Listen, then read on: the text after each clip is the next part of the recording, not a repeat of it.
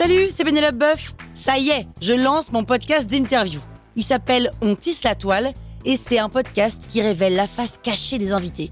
Et d'ailleurs, mes invités, ce sont des CEO et des célébrités comme Gad Elmaleh, Jean-Michel Apathy, My Better Self, Rose Eberstein, Mireille Dumas. Et évidemment, je pose des questions qu'on n'ose pas toujours poser et je leur fais faire des tests, des challenges, je leur fais jouer l'harmonica, grignoter des trucs, bref. Rendez-vous sur On tisse la toile pour découvrir une interview tous les lundis. Ciao La toile sur écoute. Salut, c'est Caroline Jurado. Vous avez envie de capter la crypto? Vous êtes au bon endroit. Un épisode par jour et vous aurez fait le tour. Vous allez devenir riche. Power Angels. Les stablecoins, c'est la vie. Non, je rigole.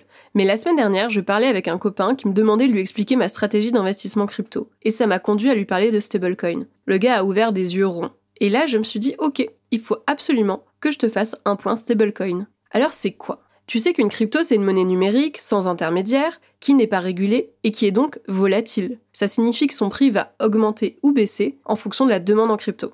C'est ce qui fait que si tu places 1 euro en bitcoin, tu sais absolument pas si demain tu auras toujours 1 euro, 3 euros ou 30 centimes. Eh ben, un stablecoin, c'est une crypto-monnaie, tout pareil, mais dont le prix est indexé sur le cours d'une monnaie fiat.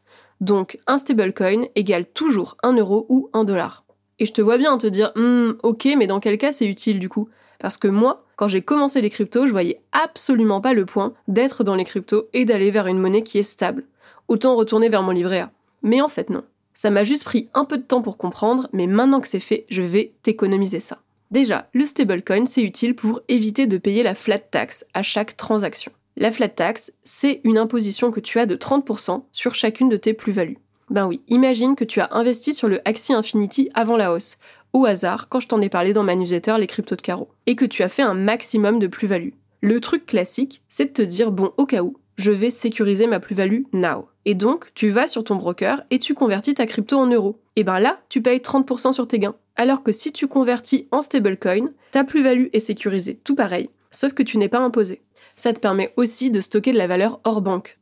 On reprend mon exemple tu as peur que la valeur de ta crypto diminue, eh ben tu la transfères en stablecoin et quand l'orage est passé, tu refais l'opération inverse. Ça te permet de faire des placements crypto sans avoir peur de la volatilité, c'est ce que je fais moi. Je place toute une partie de mon capital crypto avec une rentabilité à 12% sans avoir peur de la volatilité grâce au stablecoin.